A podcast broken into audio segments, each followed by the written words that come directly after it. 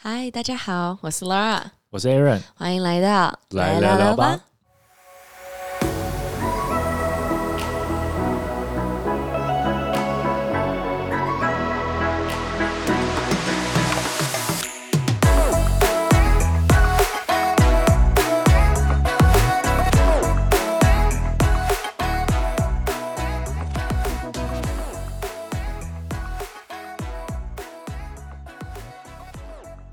地震，地震，你有醒吗？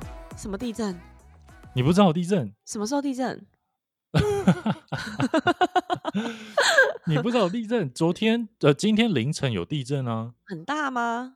蛮大的啊，我直接吓醒哎！哦，真的吗？我我我没有这么醒我来帮你买花精，你可以好好的服用。我我就是在那种半睡半醒中，然后呃，地震，呃，会不会变大啊？完蛋了，这样。然后那时候觉得没发现哎，很恐怖，但是又睡着，因为正央在宜兰，会不会到台中比较小啊？也有可能吧，但我就是一个我睡得很熟的人。哎，当年九二一你是有醒来的人吗？哎，等一下，九二一你那时候住哪里？好像有吧。你你那时候住哪里？要醒啊！我那时候住丰原啊。那不是正央超近的吗？很近吗？蛮近的，其实蛮大的。哦，蛮南 头吧？没有很近呢，就在南头。我们在台北，我妈都快吓死了。那你你怎么可能没？我我跟你讲，但那那次我一直以为我在做梦，因为你知道九二一的那个震啊，它是上下的震之后，它又左右的摇晃，所以我很我感觉我好像就是漂浮在空中的一个感觉，就我以为我在做梦，直到我妈来叫我。嗯，然后然后那个时候我们家的那个。我们家是大空地嘛，然后我们家的水塔水塔都倒了，哇，这么严重？对，然后然后风，你知道你知道台中这边就超多那种很大的大楼就倒塌，然后我们家附近就有一个就是那种很高的大楼，就是整个塌下来，然后我自己没看到，怕了吧？真的，然后我自己没看到，我妈我妈他们有看到，然后他就是我妈还是我阿姨，我忘了，他他们就跟我叙述那个场景，就真的很像末日。废墟的那个场景，就是大楼整个倒下来，然后你就看到人在那个大楼那边叫叫，那个谁谁谁你在哪里？然后什么什么的，就很夸张。但我因为我是小孩子，所以我就没有过去看了。就九一那个时候，我们大概小学二还是三年级吧，我记得。然后那个时候，哎，我我觉得我们的听众朋友有吗？有那么大吗？有，我很记得，我记得是五年级，然后我还记得我我那时候啊，我还我那时候还有一件很坏的，不是很坏，就是那时候让我觉得过意不去的事情，就是我前一天呢，我们要好像要考试，隔一天要考试，还是要交一个什么大作业，然后我就不想做，然后我就还祈祷说，看可不可以明天不要上班，呃，不要上课，然后就结果真的大概两个月不上课，然后我就觉得很很愧疚，你知道吗？小时候。哦，所以我们抓到九二一的元凶，是来自一个小学生的祈祷。但是因为那个时候，那个时候我们学校，呃，现我们的听众朋友，如果说偏年轻的听众的话，可能对这件事比较没有印象。但是我们那个时候是小学，然后那时候真的是蛮严重的。我记得我那个时候国小，还有就是来了一两个，就是学校倒塌没办法上学的那个学生啊，真的。然后来对，然后来我们学校待大概一两个礼拜还是多久，然后才回去。好啦，我大家都要注意安全。对啊，虽然那个感恩惜福，感恩感恩惜福啦，感恩惜 福。最近感觉天灾人祸不断，有点可怕。嗯，希望那个台风不要不要这么夸张的进来。你有看到台风？我有我有注意到台风，台风从西边要来，是不是？希望它不要进来。不知道会不会登陆了，有可能会转向。因为在从通常从西边来的台风都很严重，哎。嗯嗯，好啦，anyways，我我们今天要聊一个话题啊。为什么我们今天要聊这个话题呢？我们今天要聊一个话题叫“世界的参差”。世界的参差，什么叫世界的参差？世界的参差就是因为最近不是奥运在热播嘛，然后就是就是有看到很多，就是可能我们的选手跟别的国家的选手的一些互动啊，然后跟一些小故事什么的。然后我看完之后，就是回想起很多，就是我在国外的时候感受到的一些。就是世界的参差，就是这个差异很大。这个跟这个跟 culture shock 有什么不一样吗就是 culture shock 吧，就就是中文的中文的说法。你可不可以给我另外一个讲法，另外一个回答呢？文化冲击，就是这个应该是比较在更生活化的啦，就是在一些更细节的部分。然后今天呢，我们除了 Laura 自己的亲身体验之外，我们还有另外去稍微做了一些小小的资料。那没错。还是有些补充的资讯的成分在里面了。那我觉得今天这个蛮有趣的，点有点像是说我们精油的精油 Laura 的个人的小经历呢，然后来补充点小小的冷知识这种感觉。没错，我们今天就就就会会会从就是十一住行娱乐方面来跟大家分享一下，就是就是每一个国家就是可能跟我们不太一样的地方，或他们国家跟国家之间落差很大的地方。嗯嗯嗯。开始之前，我先，我先，我那我先开开始之前，我先我先讲一个，就是我人生啊第一次感受到这个世界的参差的时候，跟大家分享哈，就是我第一年去美国的时候，我那时候大概十八岁，然后呢，我就记得。我们那时候会上那个语言课嘛，然后语言课语言课的时候就会有世界各地不同的国家的人一起上，然后我就记得我我那时候又刚去美国，然后爱漂亮，然后虽然早上八点的课，我常常都会就是很早爬起来化妆，然后那一次呢，就是我就是有点时间来不及了，然后所以我就是在第一堂就是 class break 的时候，我就跑去厕所化妆这样子，然后我一个跟我很好的一个那个土耳其的女生，她就过来，她就说 Laura 你在干嘛？然后嗯。当然他是讲英文，然后然后我就说，我说我在化妆啊，我在刷睫毛膏，然后他就说睫毛，然后说那你，他说睫毛膏，哦，他说他就说那我要看，就有点像他要看我画，然后我就说哦，我已经画完啦，然后他就盯着我的睫毛看，说在哪里？然后我那时候就是第一次感受到这个世界的参差，你知道吗？因为我觉得我睫毛不算短了，就我我觉得我不算是，我算是。我觉得在亚洲 里面，我算是睫毛算浓密的人了。然后后来我就转头看了一下他的睫毛，然后我就 了解他在说什么了。那土耳其人的那种毛毛发程度应该是世界之浓密吧？真的。但是我想问是说，你确定你跟他的感情是好的吗？因为刚刚的那一段听起来很像那种校园的 bitch 的那种，不是不是他那种。明争暗斗，你懂吗？你懂我意思吗？你不要这样讲十八岁的朋友，没有 真的是林赛罗演的那种校园校园剧啊，还是我误会了？其实他没有把我当朋友呢。对他没有啊，就是哪有人会在朋友说我刷完睫毛之后呢，还问朋友说啊在哪？就好像朋友跟你说哦，我今天化了一个很美的妆，然后你还说啊，我以为你素颜呢。哎，我跟你讲，但是我跟你讲，我觉得真的是，我觉得这他们可能是发自灵魂的疑惑。来自灵魂的拷问的，因为你有看过土耳其？你有你有土耳其的朋友吗？我怎么会有土耳其的朋友？我是吃过土耳其的料理。你有你有就是外国朋友吗？就是就是有啦，我大概知道你在讲什么。哎，他们的那个睫毛啊，真的很像骆驼，你知道吗？你知道骆驼吗？你有看过骆驼吗？不要再问我这种很奇怪的问题了。我回答是也不是，说说不是也不是。他们的睫毛就跟骆驼一样，然后就真的是可以在上面放牙签的。所以，anyway，我后来也释怀了啦。我后来就不再早起了，不再化妆了，放弃了，因为发现反正早起两个小时化妆也没有比人家的睫毛还要长，他们也看不到，根本看不出来。来，我化妆了。所以其实这个也不算是 culture shock 吧，这个跟 culture 无关，这个就是你在那边遇到了，对，就像你说的，这就是参差，这就是不一样，这就是差，也不算差距，这就是差异啦，差异性是吧？差异啦，一辈子没有办法超越的。好啦，反正我们今天呢，就是帮大家整理一些，就是在食衣住行娱乐方面，我觉得。就是可能，也许有些你听过的，有一些可能，哎，你没有，你没有，你你没有想过的，就是哎，两个国家的人怎么可以做出就这么不一样的事情？反正就是类似像这样的一些有趣的小知识，跟大家分享一下。那先从什么样的地方开始呢？我们先从十啊，我告诉你，我这次可是非常的认真的做了一个笔记，我还寄给了陈伟安呢。有，就我发现最近的 Laura 不太一样，没想到半夜回讯息之外，还会做开始做一些整理的大纲跟笔记，是不是吓死大家？我告诉你，我这个笔记，而且我还做太多，我刚刚还跟陈文安蕊了一下，我怕我们讲不完。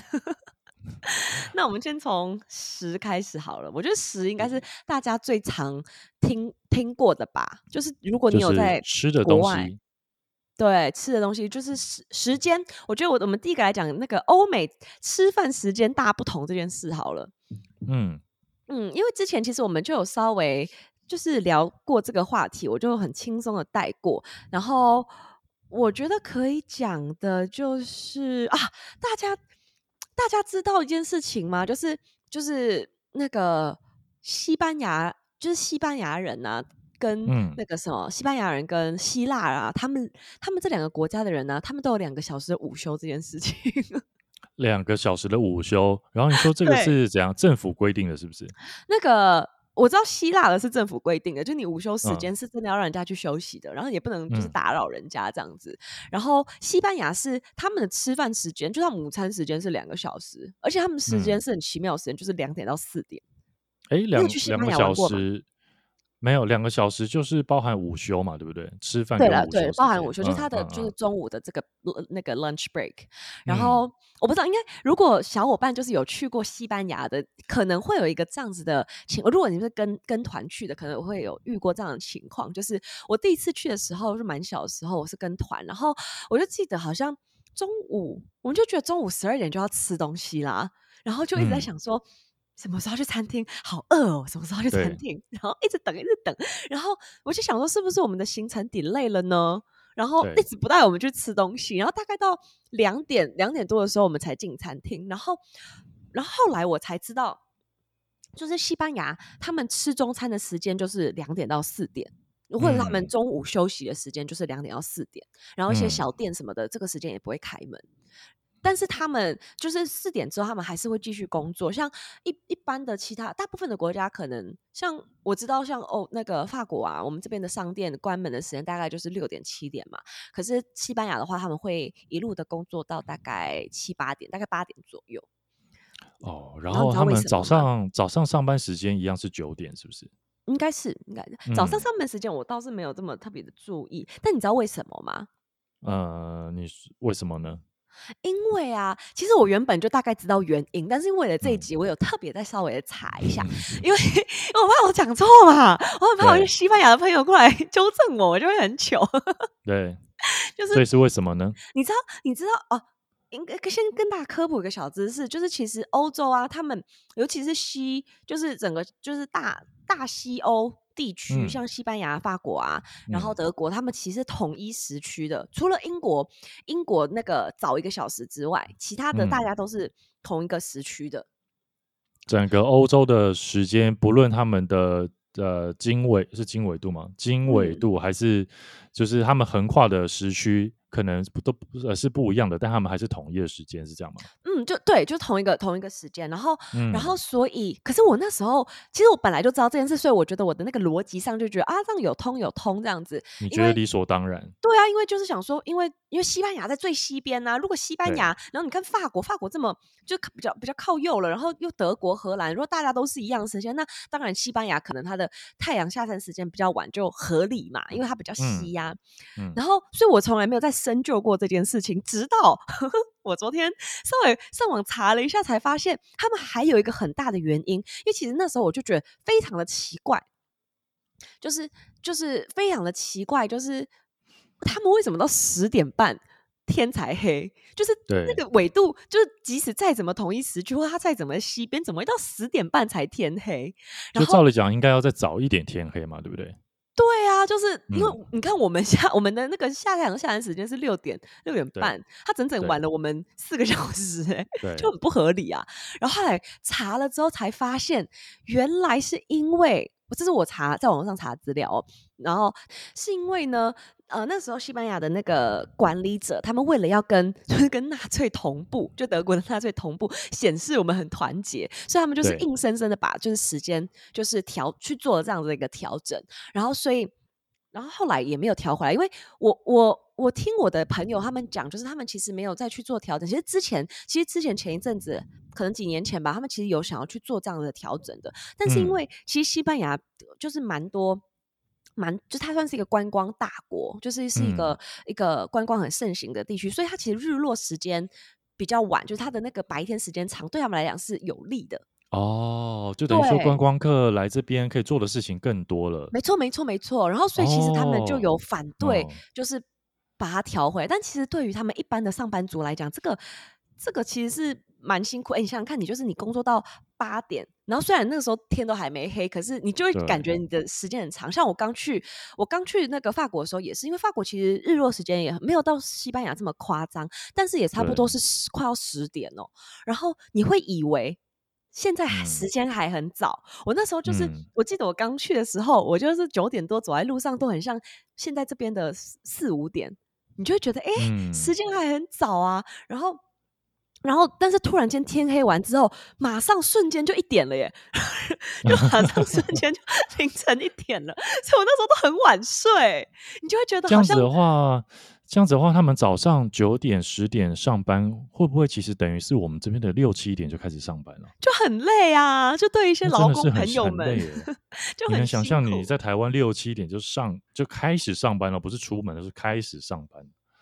对啊，然后这种感觉，我就是所以，But anyway，就是我我我记得我们那时候听到的消息，就是他们其实有做过这样子的一个一个一个一个反应，但是好像后来还是没有没有调整。所以你现在去就是西欧、西南欧国家还是一样，它夏天真的非常非常的漫长，然后白白天非常的漫长，但我觉得也就挺好的啦，因为你去那边就是希望可以多享受日光啊。是啊，是没错。对，反正 anyway 怎么会扯到这里嘞？我们明明是要讲吃饭时间。哎，对，然后，然后，所以，但是，但是，其实并不是所有的欧洲国家啊，就是都像西班牙这样子，西班牙、法国、意大利这样吃饭时间这么晚。因为拉丁美拉拉丁民族就是我刚刚讲那三个，就是西裔、西啊，算四个啦，西裔、葡。西裔葡法，他们其实吃饭时间都相对晚，葡萄牙好像早一点。西意葡法，我们讲一下好了，西班牙、意大利、葡萄牙跟法国，对对，他们吃饭时间相对都比较晚，就是像像，我觉得一般西班牙是最晚的啦，因为西班牙他们是因为他们那个那个时区的关系，是对他们那个工作结束的时间，所以他们导致他们其实大概十都大概十点十点多才去吃饭。九点多十点多吧，然后那个法国再早一点点，但是呢，你知道其实其有一些其他的那个那个叫什么欧洲国家，其实吃饭时间是蛮早的。你猜猜看是哪一个国家？蛮吃饭时间早吗？吃饭时间早，在这个这个大陆上面的吃饭时间早的，我不知道，我就猜个相反吧，比较靠近东欧那边吧。对，哎，也算了，也算了，就是荷兰的吃饭时间超早的。荷兰呢？为什么？我跟你讲，我那时候哦，我跟你讲世界的参差。就我有记得有一年，我就是带着我妈，好像我们就是先在意大利玩，玩完之后要去荷兰。然后呢，那个整个吃饭时间横渡了大概四个小时，晚餐时间横跨了四个小时。因为我我我其实是记得这件事情，但是我那时候突然忘记，因为我有那个荷兰的朋友嘛。然后我们那时候在荷兰，呃，我那时候在那个宿舍的时候。我们大家是很难在一起吃饭的，就是荷兰的朋友、西班牙的朋友、法国的朋友，跟我这个亚洲人，我们是很难一起吃饭，因为大家吃饭时间就是拉的太长了。荷兰的人五点就吃饭了，我们一群人，因为我们一开始都都还想要彼此勉强，就是找一个时间点一起吃这样子。后来我们就说没有关系，不用勉强，我们就在一起喝酒就好了。就是大家吃饭的时间都不一样，所以。没办法，有人可是那个时候是刚到的时候吧。如果在一个地方待久了，应该慢慢会习惯吧。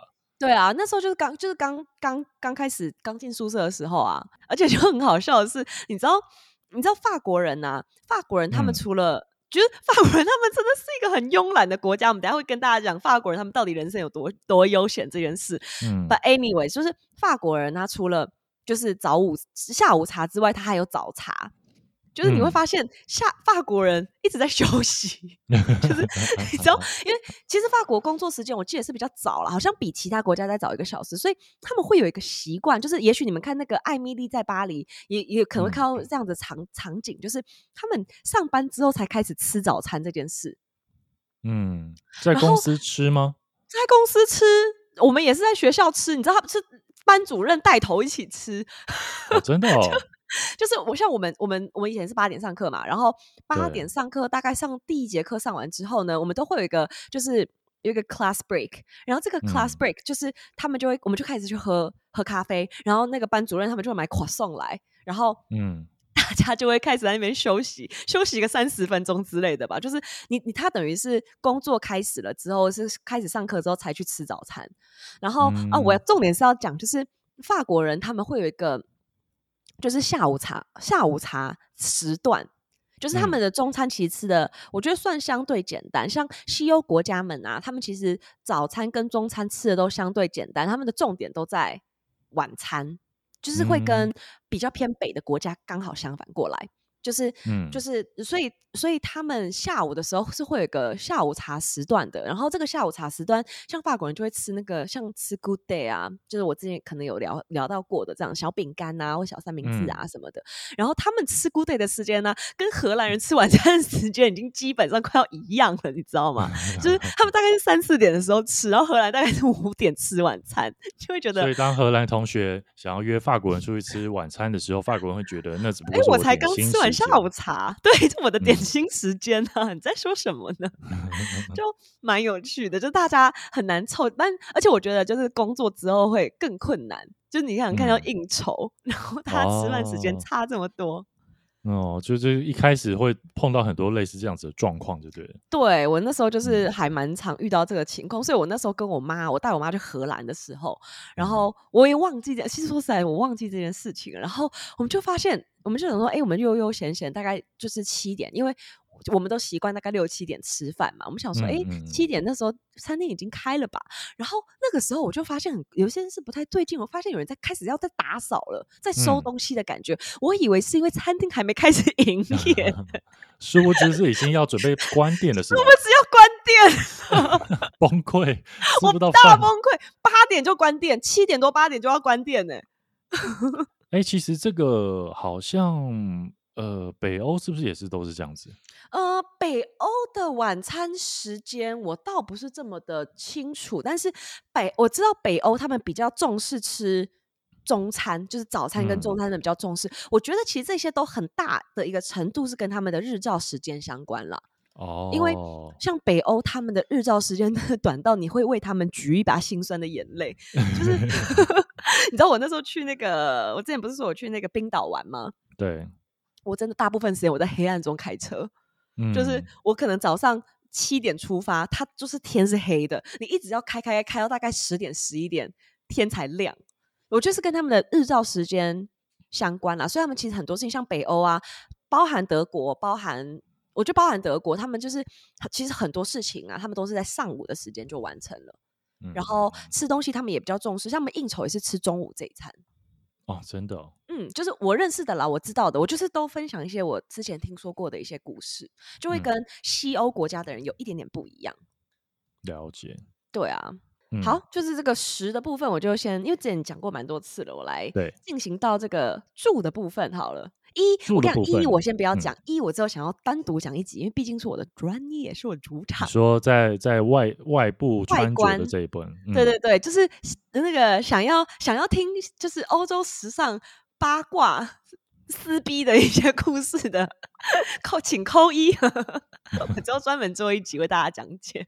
好，那我们现在来讲，你说关于住的方面呢，有你有遇到什么样的事情是你觉得跟台湾是很不一样的？我跟你讲。欧洲人的家里是没有冷气的哦哦，这个我之前我我会知道这件事情，是因为因为这阵子欧洲不是热浪很严重嘛？对，不是这一阵子已经好几年了。对，然后他们才我看了一篇报道说，欧洲它百它不到百分之五的人家里有冷气，然后所所以说在这种热浪来的时候呢，巴黎会到四十二点六度，伦敦会到三十九度。然后连比利时都到四十一点八度，哎，你能想象这种温度基本上台湾都还没有哎。然后我们可能三十六度，我们就是觉得啊不行了，快死了，不行了。然后什么国难了啦，然后那个休假了，不能不能上班上，停止上班上课。然后人家是到四十二度而且没有冷气，因为呢，因为我跟你讲，因为其实欧洲以前没这么热的。就是它真的是这可能这十年哦，我跟你讲温室效应，温室效应 is a real thing 好吗？就是 他们就是越来越热，而且因为其实欧洲的家，它很很多都是旧的家，他们是没有办法装这个管线的，他们原本就没有设计这个 system。因为你我我其实不是很清楚，你们哎，你这个电梯专业的这个冷气你懂吗？冷气哦，他们是需要一个专门的，就是他可能房子在盖的时候就需要设计好一些东西，对不对？还好啦，顶多要挖洞吧。还有就是冷气的那个放它，例如说压缩机，或者说室内装装冷气机有没有有没有架子？但这个架子通常可以另外再架铁架。台湾的做法是这样，我不知道欧洲会不会因为有法规的关系还是怎么样。反反正呢，其实欧洲它即使是有冷气，也都是冷暖合一的那种，因为他们一定会有暖气，然后他们那个冷暖合一的机器就是有一点像铁片，我不知道你有没有看过，就是铁片，然后是装在墙壁上面的。然后它它有的是冷暖合一，有的只有暖。然后但是他们那边出来的都是一些你感受不到的风这样子。因为我第一年去欧洲的时候，我就是我我听说有热浪这件事情，但是我没有想到这么的夸张。嗯，然后所以我我我那时候是学生嘛，然后我就想说，那我去的时候我就要买买那个电风扇，然后刚好又遇到了。他们的七八月，因为欧洲七八月都在放假，就是很多很多的店，它基本上是不开，或者说他们其实进货速度非常的慢，所以那段时间又刚好有很多的新的学生进来，然后他就是出现了一个那个电风扇的断货潮。哦，然后我就记得我那个时候热到我每天我不夸张，我脱光衣服睡觉，把窗户都打开。但还是每天就是被我自己的汗给 热醒，我就全身都是湿的。然后，然后我那个月都买不到买不到吹风不是吹风机，买不到那个电风扇。嗯，然后我后来啊就铁了心，我就说我不管了，他只要来了最贵的电风扇，我就直接把它买下。因为大部分的人都还是买那种就是转的电风扇，我就说不然我就买一台戴森，还是买个工业电风扇，因为我真的。我真的觉得我会死，你知道吗？真的太夸张了，差点死在死在法国。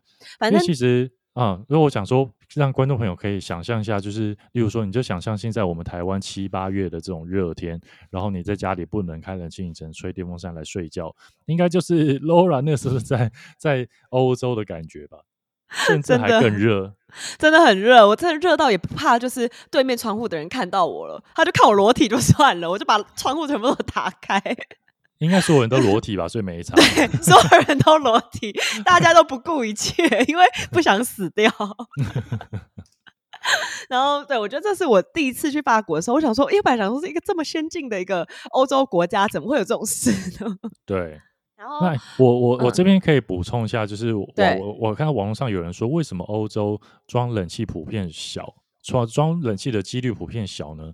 那我觉得你讲的房子的结构比较旧，也是一个因素之外，这边有想到是说，因为好像大部分人觉得吹冷气对于人体是有不好的影响。他说现在还是有些欧洲的医师呢，到现在还是觉得冷气对 人体会有一些副作用。然后，但是他们也说，逐年的热浪慢慢有转化欧洲人不装冷气的概念。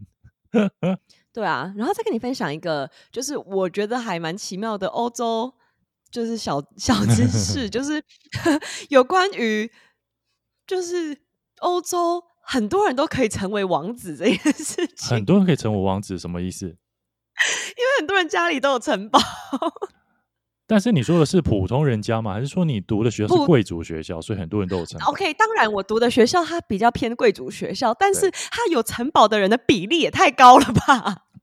所以你说有城堡，你想要住在城堡里，其实并不是一件非常非常难，你不一定要真的成为王储的这个意思吗？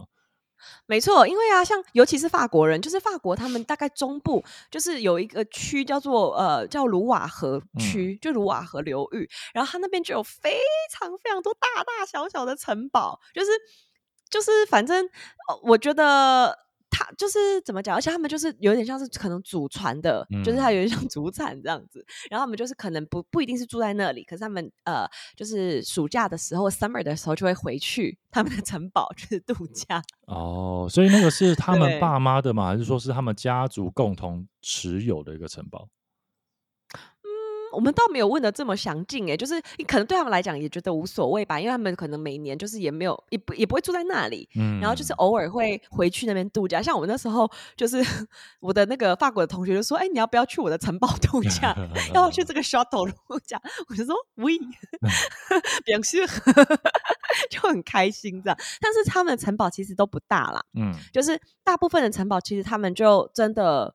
就是不会是你想象当中的，就是哦，尤其像台湾亚洲的人啊，想象当中的城堡其实都不是法国的城堡，都是呃德国的城堡。因为那时候啊，像白雪公主啊或干嘛有的没的，他们画的其实都是像德国，就是他们都是以德国的新天鹅堡为一个标的去画出那个城堡的样子。哎，我想问，德国城堡跟法国城堡有什么差别？德国城堡跟法国城堡，德国城堡是尖的，哦，尖尖的，像你我们我们现在那个像迪士尼呀，我们看到的那种城堡的样式，对，开头动画，就他们那个城堡的样式是德国的新天鹅堡的样子。然后，呃，法国的城堡其实法国法国更多的城堡，他们其实没有固定的样式，可他们用石头，就是他们外面是那种很 rough 的石头盖起来的，是是偏多数的。然后，但是我们想象中像凡尔赛宫这个样子，其实它是在更后期一点的，嗯，就是它并不是就是呃中世纪的那种城堡的的样子。对，就中古世纪的城堡的样子。But anyway，这个扯远了，因为我也不是个城堡的专家。有啊，你你家就你你就住丰原城堡啊？没有，不要讲一些奇怪的话。然后。然后，所以就跟大家分享这个这个三四个小时。如果有有人跟你说：“哎，我家里有城堡，要不来看看？”其实你不用觉得它有多厉害，很多人家里都有。所以就是跟我说，如果你去欧洲旅游，有个跟你搭讪，跟你说我家有城堡，你不要因此上当，以为他是什么多厉害的人物。他殊不知，他可能只是其中一个拥有城堡的普通人而已，是吧？没错。不要被这句话给骗了。对，不要被骗了，不要被一些坏男人给骗了。跟他普及这个小知识。好啦，那我们这集就到这里为止喽，结束的非常的突然。对，因为我们怕说我们这一集的长度有点太长，那大家会听得有点累。那我也欢迎大家可以私讯啊，或是留言告诉我们说，你们习惯性一集听的长度大概多少？因为其实我们到后来啊，我们内容越做越多，想想很多东西跟大家分享，所以一集都会超过一个小时了。那所以我们今天做个小小的尝试，我们想说把一集压缩在大概三十到四十分钟。那希望大家给我们点反馈，让我们知道你们喜不喜欢。对，还是你们喜欢，就是一次听完七十几分钟哦，有办法吗？反馈给我。没错。好的，那就敬请期待下一集，下一集更精彩。